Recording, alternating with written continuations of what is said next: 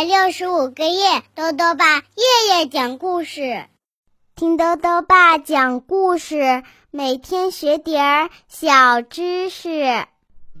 亲爱的各位小围兜，又到了豆豆爸讲故事的时间了。今天呢，豆豆爸要讲的故事是《猫捉老鼠回旋曲》，作者呢是中国的张秋生，由山东科学技术出版社出版。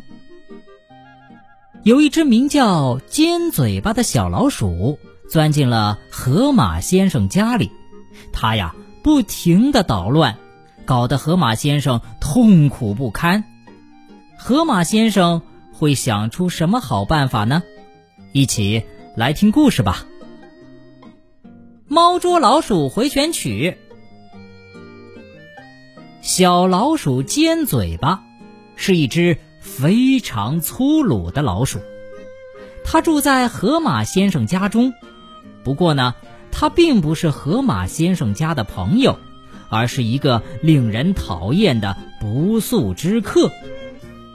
小老鼠尖嘴巴原先并不住在这里，只是有一天啊，它贼头贼脑的来到河马先生家中，见家里没人。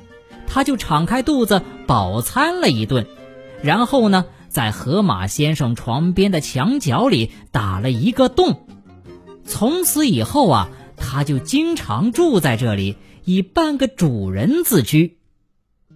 河马先生虽说是个大个子，可是他对这灵活的小老鼠尖嘴巴却无可奈何啊。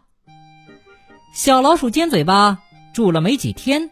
胆子就越来越大了，因为这里啊没有猫逮他，同时呢，他还把河马先生的和气和善良当作无能。河马先生是位音乐家，他常常弹弹琴，作作曲。小老鼠尖嘴巴并不想欣赏什么音乐，他有的时候竟然爬到钢琴上去撒尿。有一次啊。河马先生忘了合上琴盖儿，小老鼠尖嘴巴马上跳上那黑色和白色的琴键，乱蹦乱跳，即兴演奏了一首《粗鲁者之歌》，或者叫《小偷咏叹调》。小老鼠尖嘴巴边跳边唱，还翻着跟头，得意极了。更可恨的是啊，他还咬了河马先生珍爱的琴谱。不管是贝多芬的还是莫扎特的，都让他给咬了个粉碎。之后，小老鼠尖嘴巴还得意洋洋地说：“什么贝多芬、莫扎特，我吃着都一般，味道不怎么样。”这下，河马先生气急了，他在屋里呀下了老鼠药，放上了捕鼠夹和捕鼠笼子。可是，还是没办法抓住和赶走这个又可恶又机灵的小东西。后来呢，河马先生终于想出了一个对付小老鼠尖嘴巴的办法。他花了三天两夜，做了一首《猫捉老鼠回旋曲》。他天天在钢琴上演奏这首曲子。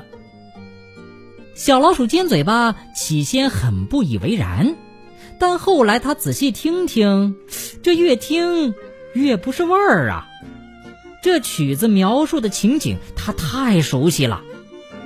这曲子呀，起先描写的是老鼠的鬼鬼祟祟和探头探脑，然后呢是老鼠出动，东跑西窜，得意非凡。忽然。在老鼠身后传来了猫的气息，猫的脚步轻轻的，然而却那么的恐怖和阴森。接着是老鼠的拼命奔跑和猫的穷追不舍，最后吱的一声，老鼠啊落到了猫爪之下，而猫呢发出了胜利的喵。小老鼠尖嘴巴听得浑身的毛都竖起来了。这场景能让每只老鼠都胆战心惊呐！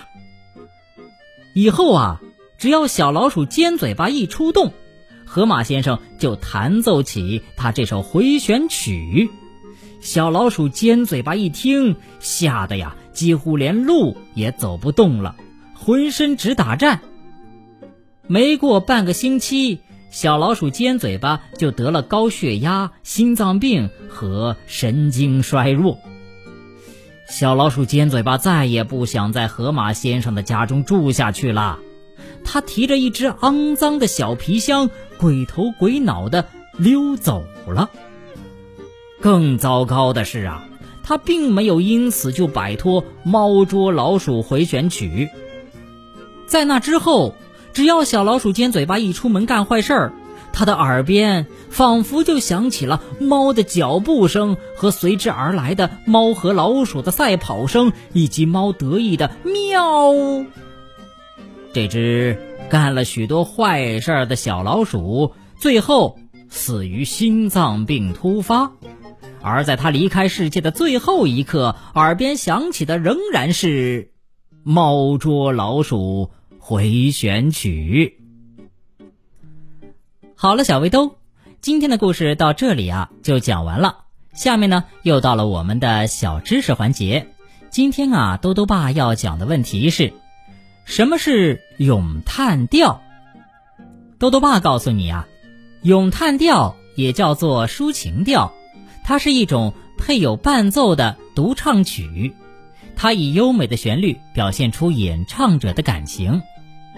与咏叹调相对应的呢？是宣叙调，这是一种类似朗诵的曲调，又称为朗诵调。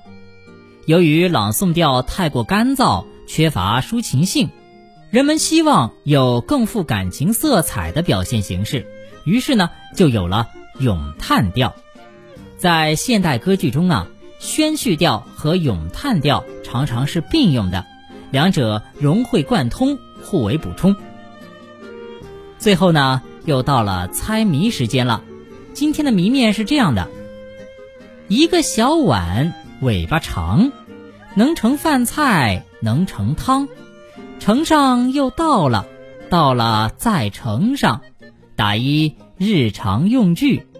再说一遍：一个小碗，尾巴长，能盛饭菜，能盛汤，盛上又倒了，倒了再盛上，打一。日常用具，你猜到了吗？如果想要告诉兜兜爸，就到微信里来留言吧。要记得兜兜爸的公众号哦，查询“兜兜爸讲故事”这六个字就能找到了。好了，我们明天再见。